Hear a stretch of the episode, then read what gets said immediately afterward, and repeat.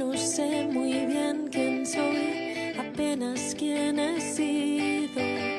Dime el nombre, por favor, que ya se me ha perdido. Los del cuadro de la boda, ¿quiénes son?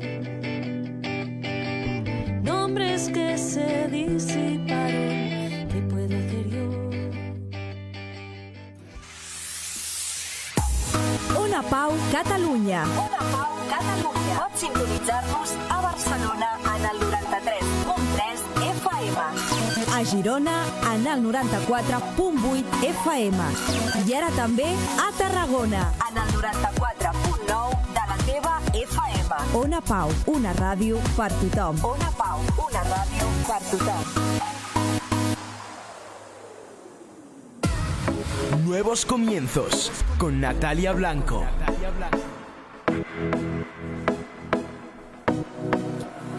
Bienvenidos, saludamos a todos nuestros oyentes que a través del 93.3 de la FM nos, escuchan aquí en Barcelona y también a todos nuestros internautas que nos ven a través del Facebook Live.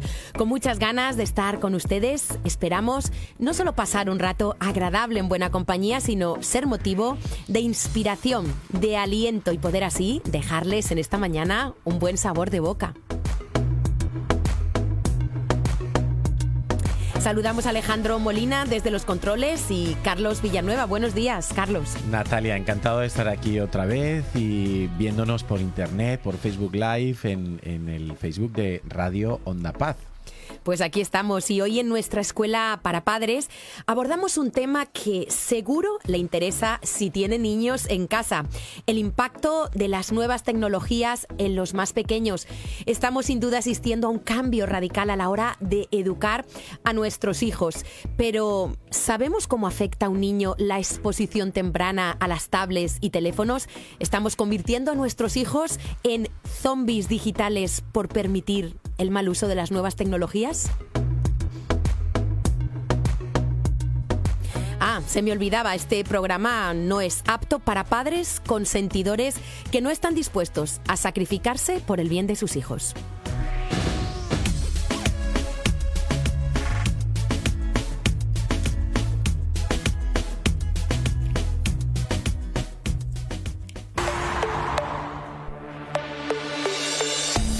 Para participar en el programa puedes llamarnos al 932466797 o escribirnos a nuestra página de Facebook Nuevos Comienzos Radio.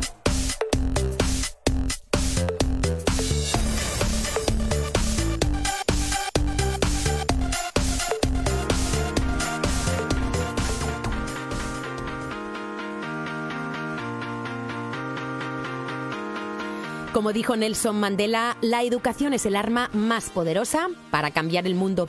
Y por ello creo que como madres y padres tenemos que entender la responsabilidad tan grande que tenemos de cara a construir una sociedad mejor. Estamos asistiendo en directo, sin darnos cuenta, a una transformación histórica de toda una generación que da vértigo. Tengo que reconocer que estoy estupefacta ante la creciente tendencia de los padres y cuidadores a exponer a niños cada vez más pequeños a las pantallas digitales. Voy por la calle y veo a niños pequeños en los carritos con teléfonos. Entro en un restaurante y me asombro de ver a las familias, cada uno con un dispositivo táctil, cada uno en su mundo sin interactuar. Veo con asombro cómo hay padres que para dar la comida a sus hijos o cuando no quieren que los molesten, los ponen delante de una pantalla.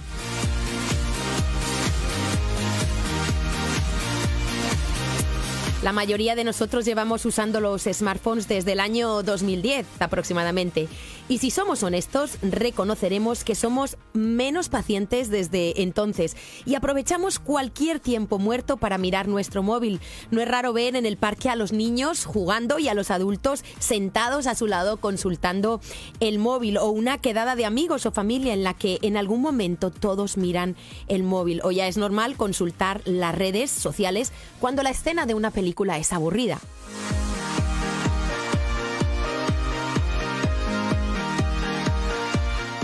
Estamos sin darnos cuenta cada vez más aislados en nombre de redes de conexión que en realidad nos desconectan de nuestro entorno más cercano. A veces se nos olvida que nuestros hijos son nuestro reflejo y que van a reproducir todo lo que ven en nosotros. Vemos como hoy tablets y móviles funcionan como chupetes electrónicos, como las pantallas han sustituido a los rotuladores, los disfraces o los juegos, convirtiendo en zombies digitales a los más pequeños. ¿Qué consecuencias va a tener todo esto? ¿Hemos caído los padres bajo el embrujo de la llamada educación digital?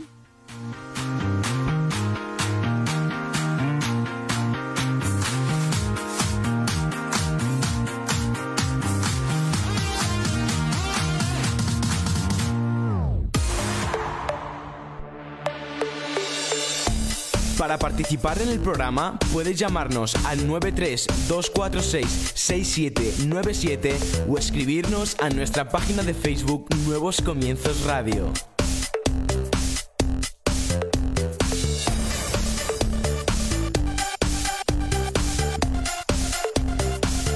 Bueno, pues aquí estamos en Nuevos Comienzos, un programa más para tratar un tema que nos parece muy importante, un tema de total actualidad. Total, ya se ha implantado en, nuestro país. Fíjate, Natalia, somos 47 millones de habitantes en España y aproximadamente 40 millones de usuarios de Internet.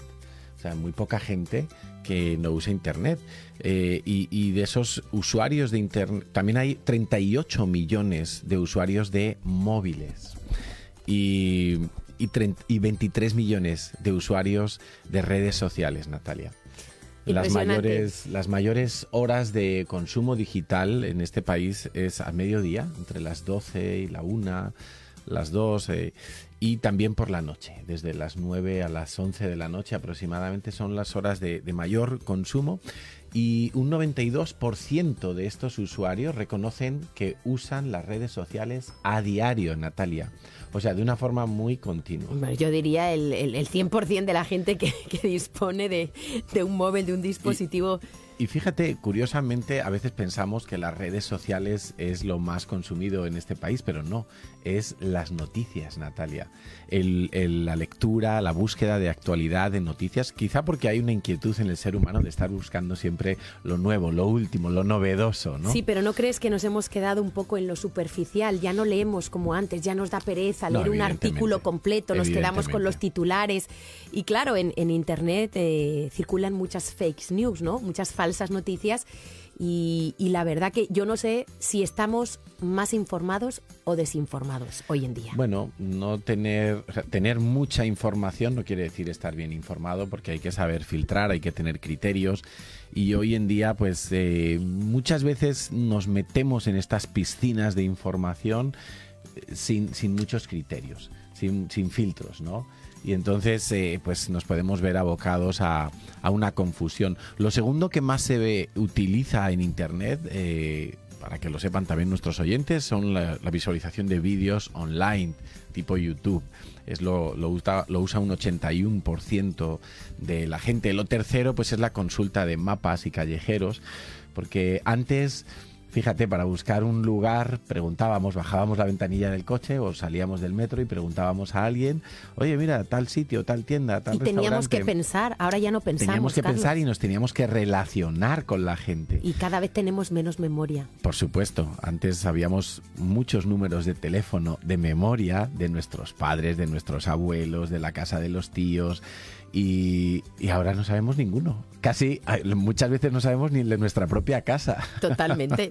Bueno, pero para tratar el tema que, que hoy queremos, pues eh, tenemos con, con nosotros a, a, Belén Martínez. Ella es una joven madrileña que además de estar terminando sus estudios universitarios de educación infantil y primaria, trabaja en diferentes colegios, tiene una amplia experiencia como monitora de tiempo libre en campamentos infantiles y juveniles. Y le damos la bienvenida. Buenos días, Belén.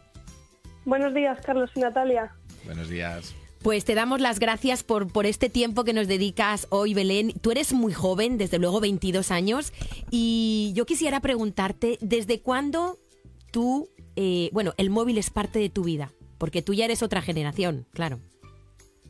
Sí, pues bueno, mmm, primero muchas gracias por recibirme y mmm, pues yo recuerdo tener el móvil desde los 12 años, que recuerdo que fue un regalo de cumpleaños y fue sobre todo que yo lo quería porque veía que ya a mi alrededor todos mis amigos comenzaban a tenerlo y si no lo no tenías pues te quedabas fuera de la conversación. Uh -huh, y claro. ya recuerdo que entonces me costaba, no me puedo imaginar cómo debe costar ahora mismo en los institutos no tener móvil. Uh -huh. eh, la presión social cada vez es más fuerte. Claro. Entonces pues eh, sí recuerdo que, que, me gustó muchísimo, que lo usábamos, no lo usábamos tanto como ahora, pero sí que era como el, la moda. Y desde entonces, pues el uso solo ha ido creciendo. ¿Y me puedes reconocer, Belén, si en algún momento te llegaste a enganchar mucho al móvil? Pues desde luego que a lo mejor cuando era más pequeña no tanto, no lo tenía como un, uso co tan cotidiano como lo es ahora. Ahora mismo es una herramienta fundamental de mi vida uh -huh. que le puedo dar desde un buen uso hasta un mal uso claro. mmm, cuando no, no es, debe, uh -huh. debería ser así. Como persona que estás en contacto diario con los niños, ¿consideras que está habiendo de manera generalizada, me refiero, un uso excesivo de las pantallas en los más pequeños hoy en día? Pues desde mi punto de vista y por la experiencia que tengo, lo que he podido ver, creo que los niños sí que están expuestos a un uso excesivo de pantallas, mientras que no debería ser así. De hecho, actualmente eh, las recomendaciones de los expertos es que los niños, mmm, por lo menos antes de los dos años, no tengan ningún contacto con las pantallas, que es realmente todo lo contrario a lo que vemos. O sea, cada vez mmm, vemos que mmm, los niños cuando comen les ponen la televisión para que estén callados, para que coman tranquilos. Cuando están en la sala del médico les ponemos el móvil para que estén distraídos. Intentamos silenciarlo de alguna manera con, este, con estos dispositivos y debería ser todo lo contrario. O sea, deben encontrar su satisfacción en cosas que no son un dispositivo que les silencian. Eh, desde a partir de los 2 y hasta los 5 años, los expertos recomiendan que el, este uso no sobrepase los 30 minutos diarios y siempre que los contenidos estén eh, supervisados por los padres o incluso que los padres estén acompañando a sus hijos durante este uso. Y desde los 5 a los 12 años se recomienda que el uso no aumente de las 2 horas al día yo espero, Belén, vamos a repetir, yo espero que los padres estén tomando nota, porque esto no es una recomendación hecha al azar, ¿eh? que los pediatras, los psiquiatras, los psicólogos se levantan un día, no. Esto es algo que hay estudios, aunque los estudios vemos que son llevan pocos años, eh, los estudios ahora mismo 15 años, eh, dicen que para que un estudio se pueda considerar seriamente necesita 20 años, o sea, están. Pero yo quiero que tú nos vuelvas a recordar, o sea, menos de dos años no es recomendable absolutamente para nada exponer a un niño a ningún tipo de pantalla, ¿no? Efectivamente, desde los 0 a los 2 años ningún uso de pantalla ni, ni ser expuestos a nada. De 5 a 12, no más de 2 de horas. de 2 a 5, que no sobrepase los 30 minutos diarios. Muy y bien. siempre que lo hagan, que estén acompañados por los padres o contenido supervisado por los padres. Eso es muy importante. ¿Y de 5 a 12? De los 5 a los 12, que no sobrepase las 2 horas al día. Y, también muy necesario que estén los padres eh, supervisando el contenido. Y a partir de los 12 años el consumo no debería pasar tampoco las dos horas. Mm. y es importante porque en esta edad, a partir de los 12 años, los niños comienzan a utilizar las redes sociales y como que ya yo creo que les dejamos más libertad. Sin embargo, eh, está eh, por ley, los niños menores de 14 años no deberían abrirse cuentas en las redes sociales. Pues yo creo, mm, Belén, no sé si hay alguien que cumpla estas recomendaciones. Eh, vamos, por lo que yo veo en mi, en mi entorno. Habrá casos, ¿no? Pero, pero la verdad que eh, por algo lo están recomendando, ¿no? Porque vamos a ver que ya hay hasta niños adictos, ¿no? A, las pantallas. Y, Completamente.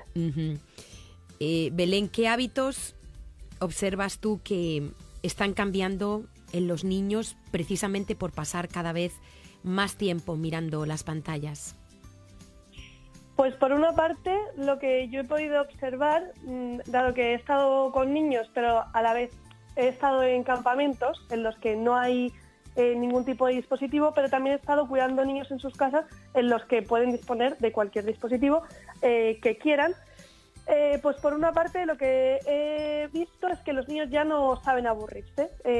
Mm a todos nos han dicho toda la vida que es importante que los aprendamos a aburrir y yo veo la necesidad de esto cuando veo a, estos niños, porque veo que son niños que necesitan cada vez más entretenimientos. yo dando clase en, un colegio, por ejemplo, veo que un juego no ya no puede no, pueden aguantar jugando media hora con un solo juego, sino que a lo mejor en media hora tienes que hacer cuatro juegos diferentes porque enseguida se aburren, enseguida eh, su nivel de satisfacción está eh, completado, o sea, tienes que estar totalmente entreteniéndoles. Em, por lo tanto, uno, uno de esos hábitos es que ya no saben aburrirse. Hay que estar satisfaciéndoles porque nada llega a completarles del todo. Están sobreestimulados, podríamos decir. Sí, yo diría que sí, que las pantallas les estimulan de una manera que luego la vida real no llega a satisfacerles. Qué impresionante esto. Recuerdo que un niño me decía una vez que no le gustaba dormir porque dormir era aburrido se perdía de hacer muchas cosas. claro. Por otra parte, también creo que estamos creando niños que no que sean son nulos a la frustración, porque utilizan estos dispositivos como una vía de escape, aliviando a lo mejor cualquier sentimiento mm, que no les eh, agrade y eh, para evitarlo, aliviarlo, pues recurren a estos dispositivos. Entonces, en vez de luchar contra estos sentimientos, que, van a, que vamos a experimentar durante toda la vida y que cuanto antes sepan controlarlo es mejor, pues recurren a estos dispositivos haciendo que no, que, no aprendan a, a, satisfacerlo. O sea, diríamos que es como una vía de escape, ¿no, Belén? Exacto. O sea, y son niños que al final son nulos a la frustración, que en vez de lucharlo, pues intentan aliviarlo pues con otras cosas que les, que les producen un placer instantáneo y momentáneo realmente, porque a largo plazo no, no genera nada bueno, sino una frustración aún mayor. Impresionante. También eh, es muy común ver que los niños eh, dejan de relacionarse, o sea, eh, son niños que cada vez les cuesta más estar en el mundo real porque están muy acostumbrados a estar en el mundo virtual, donde ellos enseñan la faceta que ellos quieren.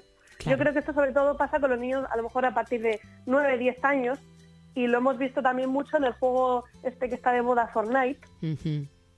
Son juegos que les estimulan tanto a los niños que prefieren estar en una pantalla antes que, por ejemplo, salir al parque y relacionarse de verdad con, con sus amigos. O sea, Este juego, no sé si lo has oído, Belén, pero las estadísticas dicen que 8 de cada 10 niños son adictos a este juego. Es una cosa increíble. sí, es, es- es muy fuerte lo que generan los niños. Y, Y yo creo que esto hace que los niños luego eh, se sientan tan seguros estando en su casa encerrados que eh, les cuesta mucho más enfrentarse al mundo real. Luego los sentimientos de inseguridad y de rechazo van a hacer que no quieran enfrentarse a situaciones reales en la vida. O sea, y van a ser muy poco tolerantes a la frustración. Es decir, niños que en la vida real van a querer todo y ya. Sí, completamente. Imagínate, o sea, el, el- el problema que esto genera en, en una sociedad. Y, y Belén, ¿qué podríamos decir, qué nos puedes explicar de qué pasa realmente en el cerebro de un niño cuando es expuesto a los estímulos de las pantallas? Un cerebro que entiendo que todavía no ha madurado, que es muy, muy frágil y le queda mucho. aún. Exactamente. Sí, exactamente. Yo me, me he informado sobre este tema y lo que he visto es que lo que tú dices que actualmente, eh, o sea, el, el cerebro de los niños está en proceso de maduración. No es como el cerebro de los adultos que ya ha madurado y, y- y puede y no es tan vulnerable como el de los niños. Entonces, el, el- el cerebro de los niños está eh, formado por miles de neuronas que están conectadas. Entonces, cuanto, eh, cuanto más jueguen los niños, lean libros, cuanto más se relacionen, pues esas neuronas se conectan, entonces más inteligentes son los niños. O sea, lo que queremos es que esas neuronas se conecten para que desarrolle inteligencia en los niños. Entonces, ¿qué pasa cuando están delante de una pantalla? Que esas neuronas no se están conectando por- porque eh, están recibiendo un exceso de, de dopamina, que es la hormona del placer, están recibiendo tanta dopamina que en ese momento las neuronas mueren. Entonces es como si al cerebro de los niños les echáramos un kilo de azúcar. Nadie, ningún padre querría echarle un kilo de azúcar al cerebro de sus hijos. Pues es lo mismo que pasa con una pantalla. Es tanto el placer que reciben los niños en ese momento que las neuronas mueren por ese exceso. Incre- impresionante. O sea, yo creo que esto hay mucha gente que no lo sabe. Sí, es, es- es un desconocimiento eh, bastante común en la sociedad. Y cree De que hecho- quizá... Sí, dime. Hay, hay estudios que llegan a comparar el uso de un dispositivo con un chute de heroína. Eh, Es tanto el placer que puede compararse hasta el nivel de una droga, el uso de los dispositivos electrónicos. O sea que diríamos que empezamos a estimular eh, de una manera excesiva el cerebro de nuestros hijos, eh, que me imagino que esto luego a la larga pues eh, puede tener problemas en la concentración, en los estudios, porque hoy en día a todos los niños los diagnostican con déficit de atención e hiperactividad prácticamente. Los llevan al psicólogo y, y- y- y casi yo digo, a ver, esto no puede ser. O sea, esto tiene que ser los cambios de vida, de hábitos y creo que las pantallas, los videojuegos eh, tienen mucho que ver en que luego un niño, pues claro, como tú decías, se aburre, tú te plantas delante de un niño sin luces, eh, sin sonido, sin movimiento excesivo, a darles clase y claro, ellos están acostumbrados a, ese movimiento de las pantallas increíbles. Sí, sí, sí, sí. O sea, eh, es, eh, lo que producen estos dispositivos y los juegos es que aumenta el placer, el estándar de placer que tienen los niños. O sea, poco a poco mm, van pidiendo, los juegos hacen que los niños quieran más. Y entonces el placer de los niños no se satisface con un poquito, sino que ya necesitan un poco más, un poco más, un poco más, hasta que ya el placer llega al punto que, o sea, los juegos llegan al punto también de que no van a satisfacer al niño. Entonces, ya nos podemos encontrar con juegos que estimulan hasta un punto a los niños que no, que yo creo que se sale del control de los padres incluso. Claro, Claro. es como las drogas, ¿no? Siempre se va a buscar A un poco más, una sensación más fuerte, un juego más, más rápido o más violento o más horas de consumo, ¿no? Ujú. Belén Exacto, y- Perdón, perdón. Sí, dime. No, lo que yo quería decir es que luego comparas estos juegos con los juegos reales, que el- los juegos a lo mejor el pilla-pilla, el escondite, esto ya a los niños les van a parecer pues lentos y les van a demandar pues cosas que requieren paciencia. Entonces Claro. a los niños al final esto pues les va a cansar, les frustra y no les va a satisfacer tanto como un juego que pueden encontrar en su dispositivo. Claro, es que y, y también creo que estamos eh, acrecentando el egoísmo, ¿no? Porque un niño en una pantalla es yo con yo. No Sí, necesito esperar a mi compañero, no necesito interactuar con nadie, es yo con yo. Y esto yo creo que eh, puede llegar a aumentar el egoísmo en, en la forma de, de vida de, de los niños. Belén, ¿y cuáles dirías tú que son las consecuencias más comunes que se están observando hoy en los niños eh, que pasan muchas horas pegados a, una pantalla? Pues mm, en el momento, o sea, a corto plazo, yo creo que podemos observar que son niños que se vuelven hiperactivos, como tú has dicho antes, son niños que en una clase no pueden estar quietos, que eh, cada vez se observan más niños con trastorno de déficit de atención, eh, o sea, luego se convierten en niños que tienen que estar medicados, Ujú. eh, luego son ani- niños adictos a las pantallas, eh, o niños con problemas de concentración y también problemas de empatía, porque antes no lo mencioné, pero realmente en el, ce- el cerebro de los niños hay una parte que se llama la ínsula, que el- este exceso de dopamina que reciben los niños cuando están delante de una pantalla hace que termine matando esta zona del cerebro, que es una zona relacionada con la compasión y la empatía. O sea que al final este exceso de pantallas lo que hace es que el niño no desarrolle ni compasión ni empatía, que son pues elementos indispensables para relacionarse con los demás. Esto me parece gravísimo. O sea, se vuelven como más insensibles frente al dolor, la necesidad de los que están a su lado, ¿no? Robots. Increíble. Exacto, y lo que dices tú, pues más egoístas. Y es cierto que para los niños más introvertidos, ¿no? Porque pues hay niños más extrovertidos, otros más introvertidos. Hemos hablado en algún programa sobre los temperamentos. Eh, el estar estos niños introvertidos metidos en una pantalla en las redes sociales podría dificultarles aún más su capacidad para relacionarse. Si ya son niños que más tímidos, que les cuesta tomar iniciativa, ¿podría esto todavía, o sea, hacerles perder habil- habilidades sociales? Pues eh, yo sí creo, Natalia, la verdad. Creo que las habilidades sociales son muy, son muy complejas y que necesitan como un contexto en el que ponerse a prueba. Entonces, lo que estamos haciendo con las pantallas es que los niños tengan menos oportunidades de poner a prueba esas habilidades sociales. Entonces, eh, en- digamos que en, en un contexto de dos personas hablando, el niño, eh, o sea, un niño puede aprender a reconocer que- los sentimientos que puede tener la otra persona a, a partir de sus gestos, de sus palabras, Mm. pero claro, al hacer que el niño esté cada vez más tiempo con estas pantallas, tiene menos oportunidades de que esto sea así. Entonces, en conclusión, sí que he visto que los investigadores explican que cuando los niños pequeños se quedan pegados a las pantallas pierden oportunidades importantes para practicar habilidades interpersonales, motoras y de comunicación. Y yo me atrevería a decir algo más, y es que he observado en algunos chavales, ya quizá entrando en la adolescencia, que eh, pueden ser, entre comillas, extrovertidos a través de las redes, de Instagram, de Facebook, ¿vale? De Twitter, de lo que sea. En cambio, en la vida real, o sea, como que pueden empezar a desarrollar como una doble personalidad porque se sienten como cómodos cuando están solos y se sienten mm, más atrevidos para decir las cosas por las redes, pero luego, cara a cara, son unas personas completamente diferentes. Sí, es lo que, lo que comentábamos antes, que yo creo que en- a través de, las, de estas redes sociales los niños pueden mostrar la faceta que ellos quieren. Ellos pueden mostrarse como una persona totalmente extrovertida, segura y luego ser total, todo lo contrario. Claro. Entonces ellos eligen qué es lo que pueden mostrar, se acomodan a un perfil que realmente en la vida real no es así. Y luego entonces va a ser mucho más trabajoso cambiar esto. Eh, hoy en día, Belén, hay un debate social sobre si hay que usar o no dispositivos móviles como parte del método de aprendizaje en los centros educativos. ¿Tú qué opinas de esto?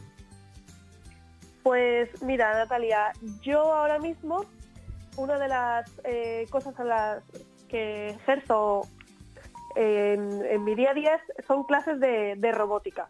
Son, eh, pues para que entiendas, entendáis un poco, robótica es una, son, unas clases extraescolares que además quieren pasar al, horario normal de clases, que lo que consiste es en crear, eh, utilizar como las pantallas para un uso beneficioso como que los niños aprendan a gestionar bien las pantallas y hagan y puedan eh, como poner a funcionar sus neuronas utilizando las pantallas.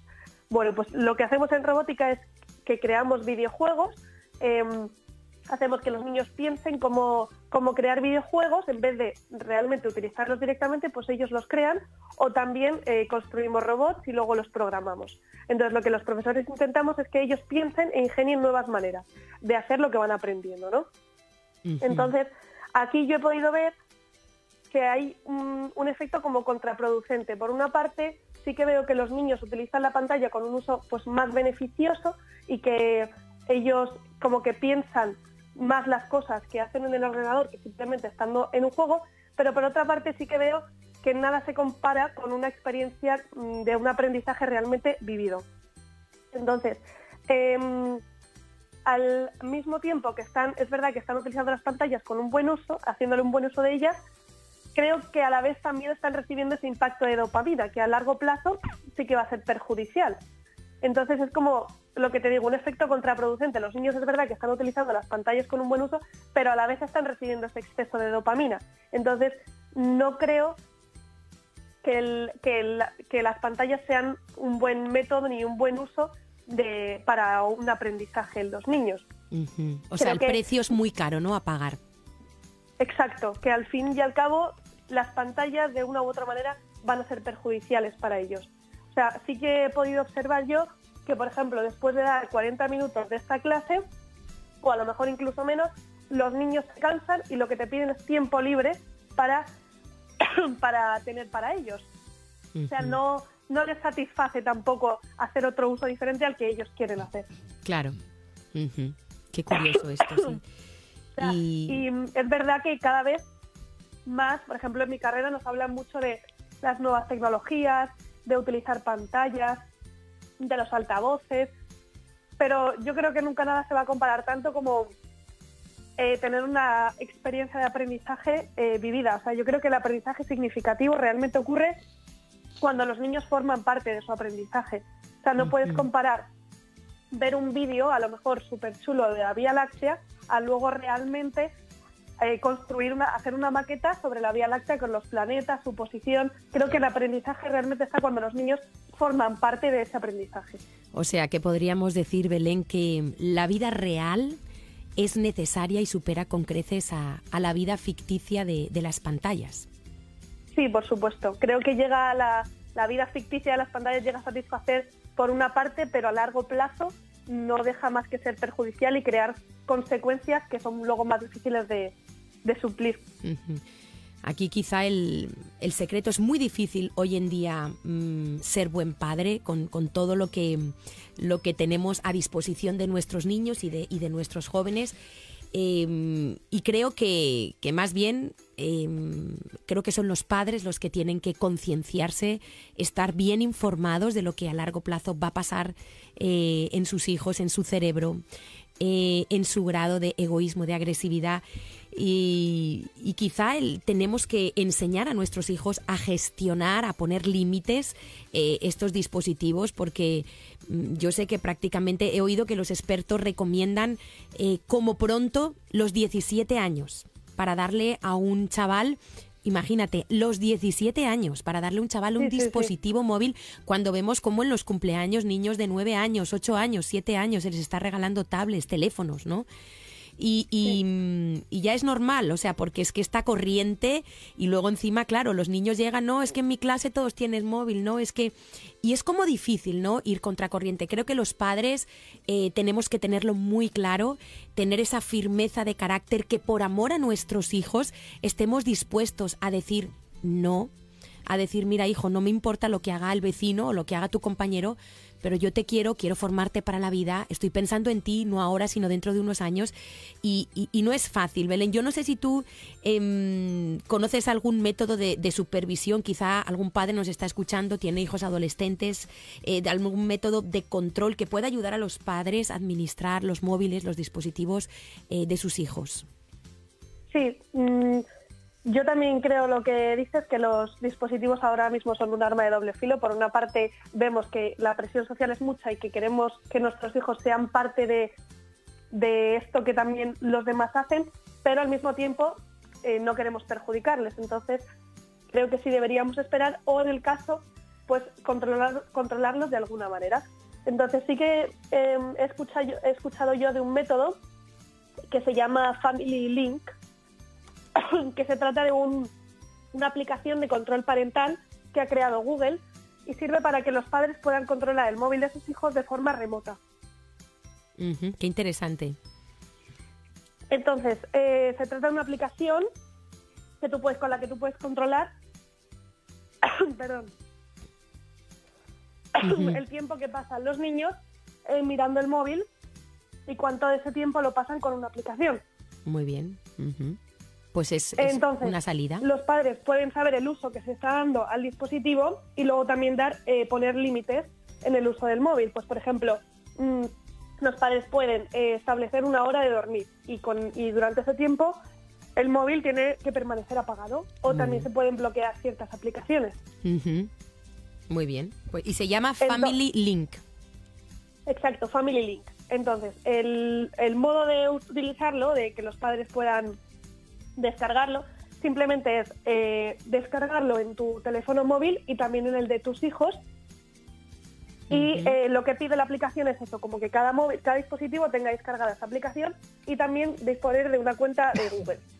Muy bien, pues estupendo, Belén. Lo vamos a, mirar, lo recomendamos a, los padres porque eh, qué, qué sano y qué bueno es que pongamos límites a nuestros hijos porque en la vida eh, nuestros hijos se van a encontrar con límites donde quiera que vayan y, bueno, y es nuestra responsabilidad formarles ese carácter. Belén, te damos muchísimas gracias, nos ha servido muchísimo la información que, que, nos has dado. Yo por lo menos he tomado buena nota, espero que los padres también, además pueden volver a escuchar el programa. Y por cierto, despedirnos de ti porque creo que emprendes un viaje, precisamente vas a ir a, trabajar a un colegio en, en Colombia, ¿no? Te vas muy lejos.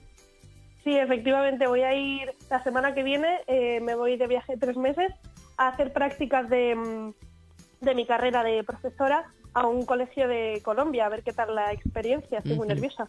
Bueno, pues yo creo que estás muy bien preparada y a ver si en, programas posteriores te tenemos aquí otra vez y nos cuentas cómo fue esa experiencia en Colombia. Belén, muchísimas pues gracias y te mandamos un abrazo desde aquí, desde Barcelona. Claro que sí, que tengas muy buen viaje y muy buenas prácticas. Hasta pronto. Hasta, hasta luego.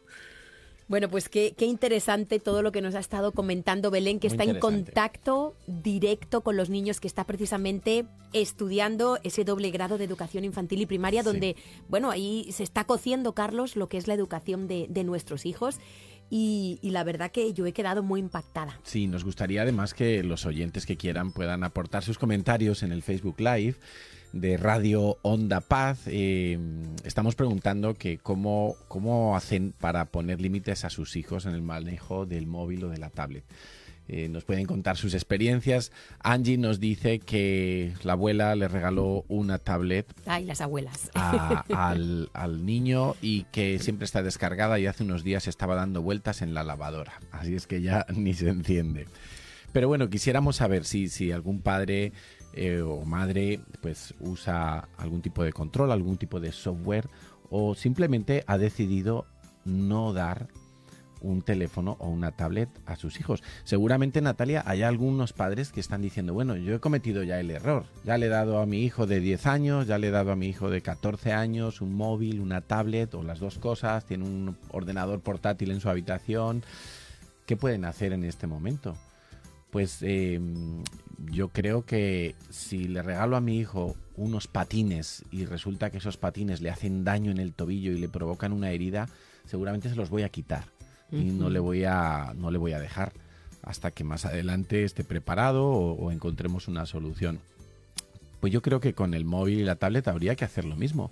Si algo es dañino para nuestros hijos, seamos valientes, amemos a nuestros hijos correctamente y quitemos todo lo que sea perjudicial. Quizá va a haber un pequeño brote de tensión y de crisis y, de, y de que parece que va a estallar una guerra mundial, pero el resultado va a ser mm, muy bueno y a muy corto plazo.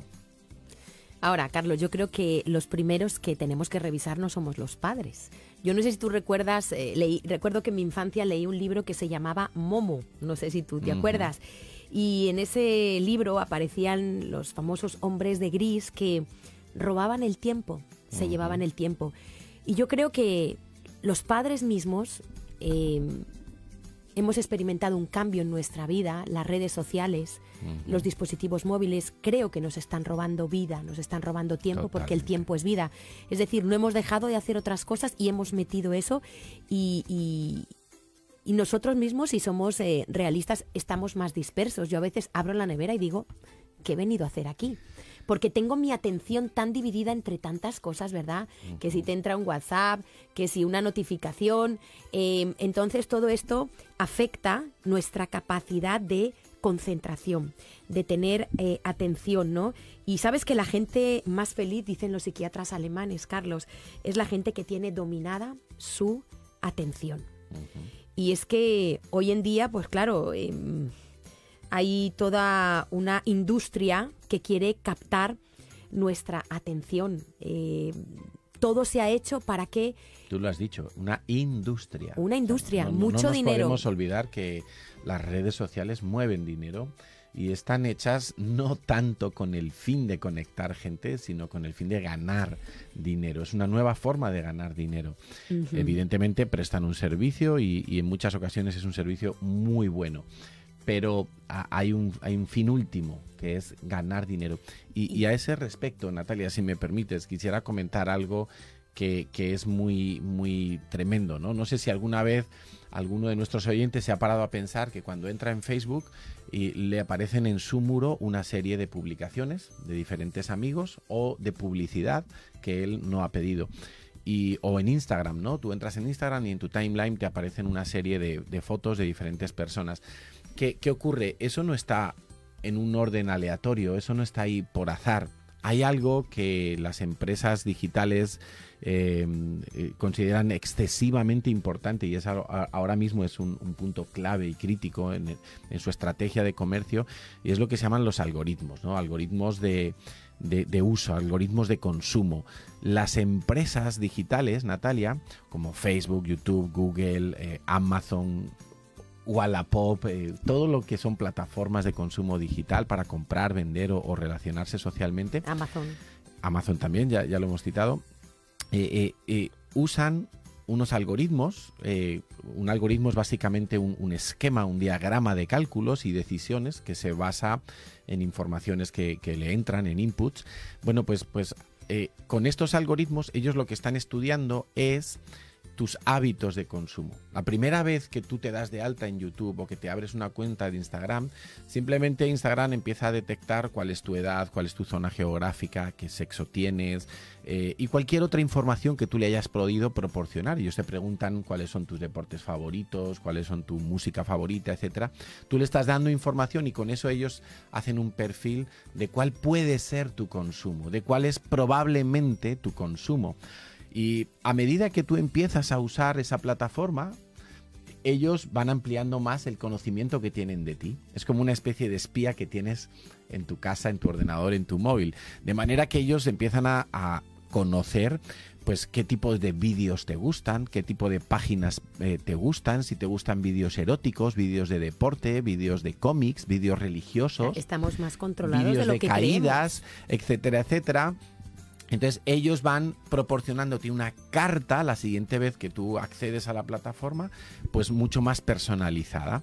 Ellos ven a qué horas te conectas, cuánto tiempo pasas conectado, cuántos vídeos ves, durante cuánto tiempo te quedas viendo un vídeo. A lo mejor hay vídeos que duran 10 minutos, pero tú solo ves los 5 primeros segundos.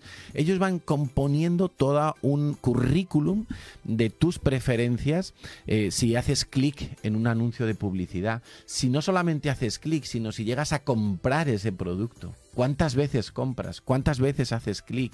Y todo eso... Estamos hipercontrolados. Todo eso conforma un, un, sistema de, de información que las redes sociales y las plataformas de consumo digital van a usar para tratar de que tú seas un consumidor extremo. Cuanto más consumo, mejor para ellos. Eh, y, y, por lo tanto, pues tenemos que estar muy, muy conocedores, ¿no? Tenemos que ser muy conocedores de, cómo funciona el mundo de Internet. Las cosas no pasan por casualidad. Sabemos que, que el micrófono de nuestro móvil está escuchando todo el tiempo lo que decimos solamente por las conversaciones que tenemos con otras personas o en la mesa de la comida en casa, eh, ellos saben de qué estamos hablando, qué es para nosotros la actualidad, cuáles son nuestros deseos, si queremos hacer un viaje, si queremos comprar un nuevo móvil, si queremos comprar un coche, si, nos, si hemos visitado una tienda de ropa y estamos hablando de una marca, todo eso lo van a usar para luego ofrecernos consumo. Y el fin es nuestra cartera, nuestro bolsillo, nuestra vida. Ahora a lo mejor sorprende saber que mm, estas grandes empresas tecnológicas, los empresarios que están detrás, los magnates, fíjate por dónde está comprobado que llevan a sus hijos a escuelas donde no hay pantallas, porque saben el efecto tan dañino que tiene para los cerebros. Por ejemplo, Steve Jobs no dejaba en su casa las tablets a sus hijos. El fundador de Twitter tuvo serios problemas de adicción a, los redes, a las redes sociales y enseñó a sus hijos muy bien administrarlas. Y de hecho esta gente cuando contrata una canguro, una nani para cuidar a sus hijos, les hacen firmar un contrato que no pueden utilizar los móviles cuando están con sus hijos. O sea, es impresionante, ¿no? Nos, nos están metiendo un gol. Y es que es tan importante lo que vivimos en nuestra etapa de la infancia porque ahí queda grabado en nuestro cerebro muchas cosas. Y, nuestros hijos mm, pasan, y más cuando se acercan a la adolescencia, hay crisis de identidad. Hay un día donde pelean con un amigo, donde la chica que les gusta no les hace caso, eh, donde se sienten vacíos, se sienten tristes y ellos buscan algo que les alivie ese malestar psicológico, físico, hormonal. Y, y, esa vía de escape a través de las pantallas digitales es una vía fácil, pero lo que sucede es que en el cerebro queda grabado esto y cuando llegamos a la etapa adulta y tengamos un problema, nuestro cerebro recordará cuál era esa vía de escape, si era el alcohol, si era la droga, si era un juego, si era una red social. Entonces, qué importante es porque se va a levantar una generación, Carlos, de niños que sean nulos a la tolerancia a la frustración. Que no van a permitir, por eso vemos muchos niños agresivos, niños que se ponen de tú a tú con sus padres, que le hablan a sus padres como si fueran los niños los que mandan en casa. Increíble. Las consecuencias de este uso abusivo y descontrolado que están haciendo los niños y los adolescentes de, los móviles y de las tablets y del consumo digital las vamos a ver más adelante, ¿no? Eh, ya las estamos empezando a ver, pues, en, lo que acabamos de decir y lo que nos ha contado muy, muy sabiamente Belén, pero, pero qué tipo de adultos vamos a crear, ¿no? Con muy poca empatía, con muy poca compasión, qué tipo de sociedad vamos a construir va a ser muy terrible. O sea, todo esto favorece, por ejemplo, que leyes como las que están a punto de aprobarse en España, como la eutanasia, pues se vea como un bien en lugar de como algo terrible, ¿no? ya, ya interpretamos la compasión como, bueno, pues que muera, mejor a que sufra. Em, es, muy peligroso. Quizá eh, a muchos padres les está pareciendo que somos muy alarmistas, pero yo les invito que, eh, que busquen, que vean los estudios que Harvard está haciendo. Es verdad que hay que esperar 20 años, dicen, para que un estudio sea vinculante, sea considerado seriamente, pero eh, hasta ahora los estudios que se han hecho de 15 años hacia atrás eh, están ahí. Y mm, precisamente, em, como nos explicaba Belén, los cerebros de nuestros hijos son inmaduros y es la parte superior del cerebro, lo que se llama la corteza prefrontal, que es la que se encarga de la atención, de la concentración, de la resolución de problemas y del control de impulsos. Por eso vemos que los niños son tan impulsivos de pequeños, porque eso va madurando poco a poco. Y, lo que estimula esta, esta parte prefrontal de, de, de nuestra corteza cerebral, la de un bebé, es, son tres cosas, la luz, el sonido y el movimiento.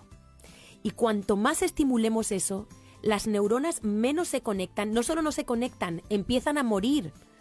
Es impresionante, como nos decía Belén, cuando un niño juega, interactúa, pinta, eh, corre, está en contacto con la naturaleza, con el mundo real, sus neuronas, sus neuronas empiezan a conectar, a brillar, empieza a haber un funcionamiento correcto que afecta todo el ser de ese Natalia, niño. hace dos años en Reino Unido, una niña de nueve años fue mm, declarada adicta por los médicos, por los psicólogos, a Fortnite, uno de los juegos que más de moda está, y que crea una adicción terrible. Los padres empezaron a notar eh, pues que la niña bajó el rendimiento escolar, los profesores se la encontraron dormida varias veces en el aula, estaba muy cansada, todos los deportes que hacía, pues empezó a saltarse clases de deporte porque decía que estaba cansada. Una madrugada se levantaron sus padres y la encontraron en el sillón jugando al videojuego y estaba sentada en un charco de orina. Ni siquiera se había levantado. A Hay niños que usan pañales. Totalmente. Entonces, claro, eh, yo sé que eso es un caso extremo. Extremo. Y, pero, pero es que mm, vemos hoy en día, y, y- y siempre incidimos en lo mismo, en esta escuela para padres, los hijos son lo que los padres hacemos de ellos. ¿Qué tal si los padres que nos están escuchando y que ya han dado teléfonos a sus hijos adolescentes o a sus niños, incluso preadolescentes, decidieran retirarles esos dispositivos. No importa si se los regaló la abuelita o si fue un regalo de Navidad o si fue con el ahorro que tenían ellos en sus huchas, no importa, retirarles porque es algo dañino. Pues yo les aseguro que probablemente ese hijo, esa hija va a tener un cabreo considerable y va a tener un par de días que a lo mejor ni les habla, pero seguro que va a empezar a haber un cambio en las relaciones familiares, un cambio de actitud, un cambio de comportamiento, más comunicación, más actividades juntos, actividades de cocinar, de ir al parque, de pasear. Fíjate, Natalia, cuando cuando en otra generación un niño o un joven iba a salir a la calle, sus padres le preguntaban, ¿dónde vas? Pues voy a estar en el parque, voy a estar en la cancha de fútbol. Eh, muy bien. ¿Con quién vas a ir? No, pues he quedado con el del cuarto, he quedado con Menganito. Muy bien. Ahora mismo los padres no saben ni con quién chatean sus hijos, no saben qué contenido mm, están viendo sus hijos en Internet, qué tipo de música, qué tipo de vídeos. No saben las conversaciones que tienen por internet, si son subidas Porque de es tono, tan si cómodo, no Carlos, que el niño no moleste. Yo tranquilamente hablando, yo tranquilamente el chupete electrónico. Eh, entonces, queremos, eh, la verdad, alertar, porque creo que los padres somos los que tenemos que enseñar a nuestros hijos a administrar, a gestionar todo esto. Tenemos que empezar nosotros, Carlos, porque si nuestros hijos ven que están hablando con nosotros y nosotros estamos con el móvil, contestando WhatsApp, haciendo cosas, bueno, algo que tenemos que empezar a hacer es cuando estemos con nuestros hijos, modo avión, que nuestros hijos experimenten que son lo más Quitar importante. las notificaciones. Por supuesto, eso de estar pipi y nos da un Que sentido. seamos nosotros los que decidimos cuándo mirar. Claro, porque nos genera un estrés que tenemos que con la inmediatez. El móvil nos mantiene estresados de esa inmediatez. Tengo que contestar ya. No, Ahora, si yo- hemos vivido sin móvil muchos años. A los padres que nos están oyendo, desde que tu hijo tiene móvil o tablet, ¿su obediencia es más inmediata o más retrasada? Su agres- agresividad ha aumentado. Su carácter se ha visto cambiado. Pues seguramente. sí. Habla menos en casa. De hecho está de más mal humor. Conocemos algunos casos. Yo conozco un matrimonio que a su hija le retiraron el móvil, su hija de 14 años. Estaba teniendo malas actitudes, malas contestaciones, muchas peleas en casa con sus hermanos y le quitaron el móvil, simplemente porque entendieron, después de escuchar una charla para padres, que no era saludable. Y el testimonio de ellos, lo que ellos cuentan a raíz de esa decisión radical, es que la niña pegó un cambio como la noche y el día. Dijeron, dijeron tenemos una nueva hija en casa. O sea, eh, hemos recuperado lo que habíamos perdido.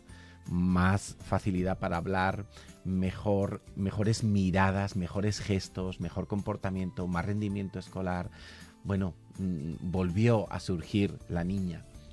Y yo la verdad que, Carlos, que el modelo mm, porque hoy en día eh, tenemos tantas, eh, un abanico tan amplio de, de posibilidades para, para elegir cosas que yo creo que esto hasta nos está enfermando. De hecho, em, la Organización Mundial de la Salud ha calificado como enfermedad mental em, la adicción a los juegos y a las pantallas, pero enseguida salió Microsoft y dijo que no, que no, que eso no era así, que no estaban exagerando, que no era una enfermedad mental.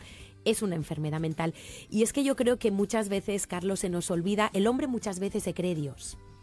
El hombre muchas veces se cree eh, que sabe lo que está bien y lo que está mal, que nuestros inventos van a cambiar el mundo, pero la verdad que yo cuando necesito tomar una decisión y decidir qué es bueno y qué es malo, pues encuentro em, un parámetro que me da seguridad.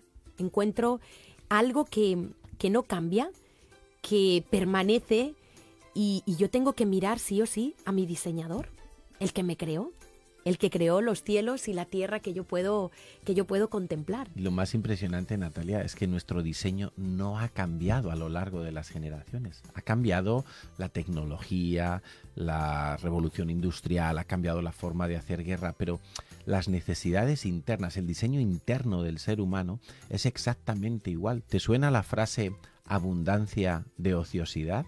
Claro, Yo sé- Sodoma y Gomorra. Yo sé que te suena porque tú eres una buena lectora de la palabra de Dios y, y eso es lo que había en Sodoma y en Gomorra.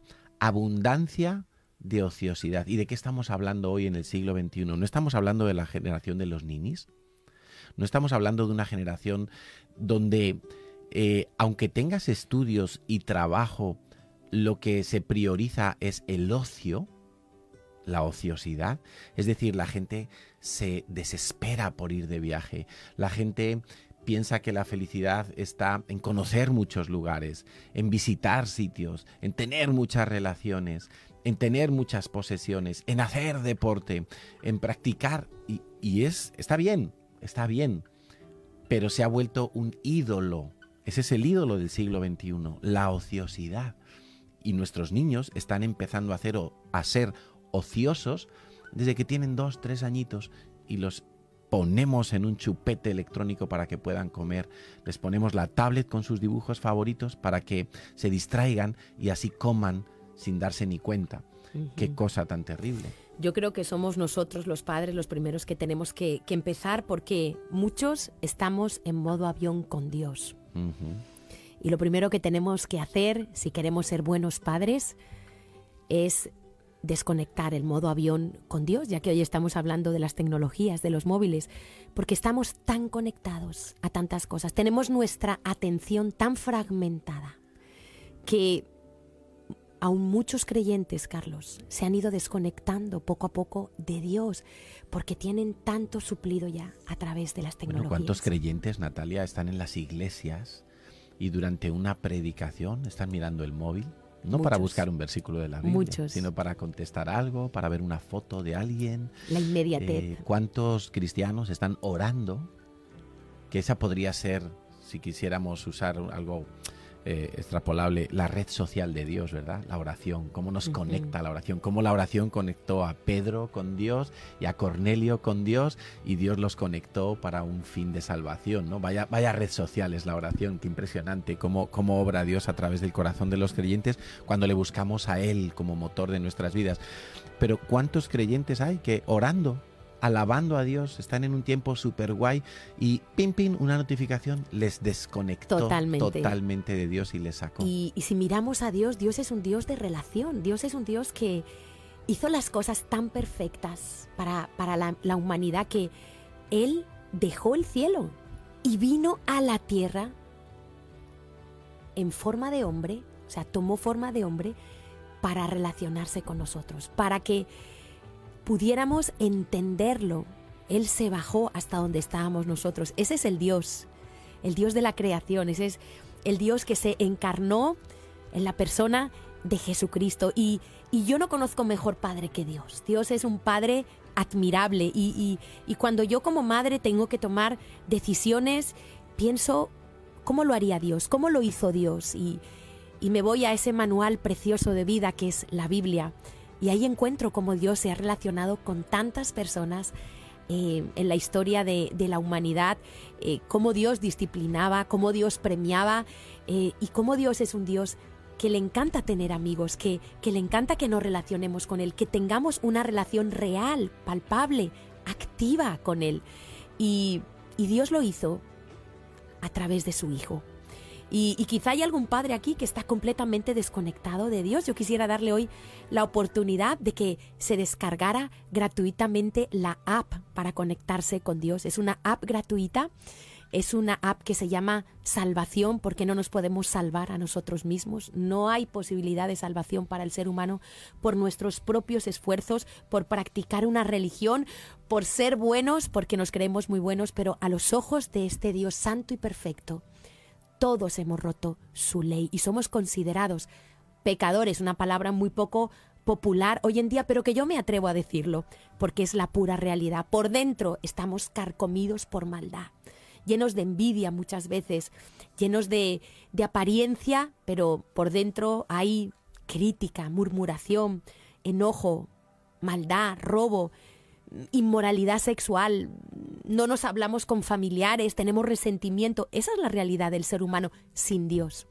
Pero hay un Dios que nos está llamando a conectarnos con Él a través de, su Hijo, Jesucristo. Y, y es tan fácil como reconocer hoy delante de ese Dios que somos culpables y que nada podemos hacer por reconciliarnos con Él. Y hoy tú puedes darle un clic a través de la oración, un clic a decirle sí al puente que Dios nos tendió a través de su Hijo Jesucristo. No hay otra posibilidad, no hay otro nombre, no hay otro camino, no hay otro mediador entre Dios y los hombres, sino Jesucristo no es ni tu esfuerzo, ni tus obras, ni tu religión, solamente un corazón rendido a Dios.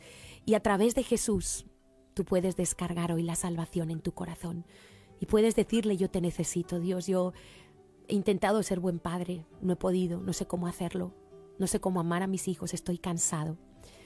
Y hoy pídele perdón a ese Dios que, que conoce todo de ti, pero tú necesitas pedirle perdón. Y dile, creo que tú enviaste a tu Hijo Jesús a morir por mí. Y si tú hoy crees en Jesucristo como el Hijo de Dios que vino a morir y a pagar el precio de la deuda que tú habías adquirido por Dios, es algo tan sencillo que Él viene y en tu corazón derrama perdón, amor, paternidad, vida eterna. Y esa es la app de Dios, es gratuita. Solo tienes que creer lo que Él ha hecho. Solo tienes que confiar en lo que Él dice. Es sencillo. Yo reconozco que soy una persona desconfiada, ya confiar en los hombres es difícil, pero Dios es un Dios confiable.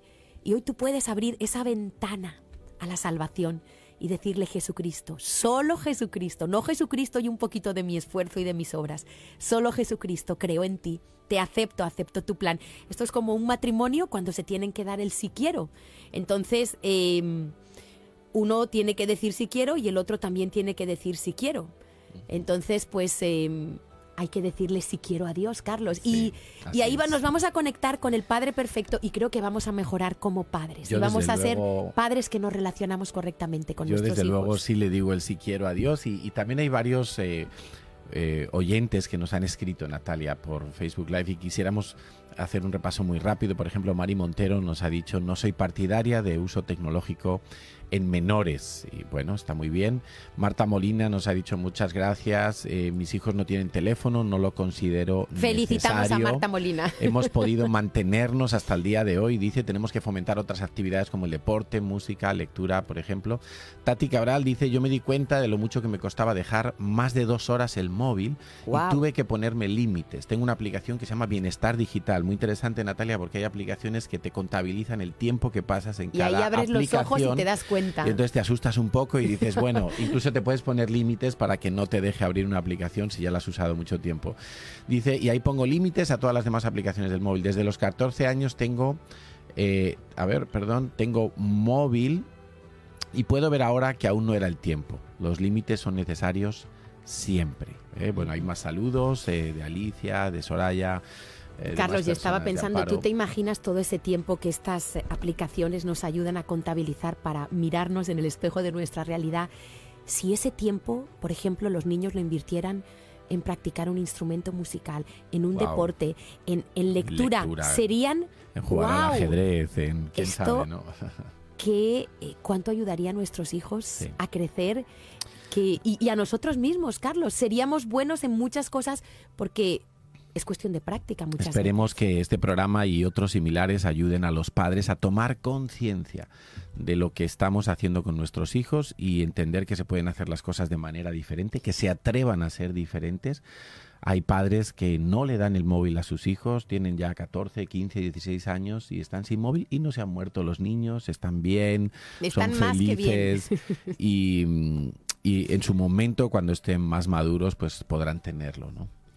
Y como siempre se nos queda corto el tiempo, Carlos, estén muy atentos a nuestras redes sociales porque nosotros volvemos en el mes de marzo. Ya sabes, ya saben que estamos con todos ustedes una vez al mes. Si no nos pilla, con, tenemos que viajar a Israel, tenemos que ver... eh, bueno, ya, ya- ya daremos las Ya fechas daremos del los- próximo programa. Vienen fechas muy Porque movidas, Semana Santa, que también en marzo vamos a Israel, luego nos vamos a, a un campamento eh, genial para niños, para jóvenes, para familias, Carlos, para interactuar, Y- para estar y en un campamento donde no se les deja tener móviles. Hombre, Nada más ¿cómo que lo- un ratito por la noche para hablar con sus ¿Cómo padres. lo sabes? Es perfecto. Se desintoxican. Padres, los hijos pueden vivir sin móviles. Así es. Se vuelven más dóciles, más majos.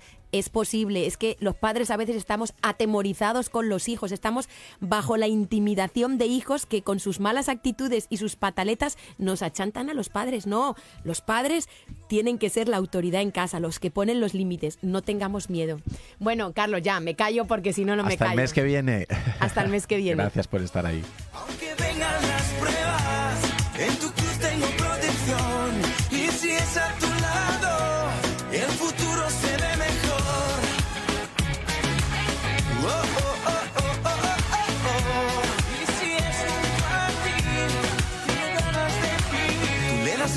a mis huesos secos, me das salida de mi sufrimiento.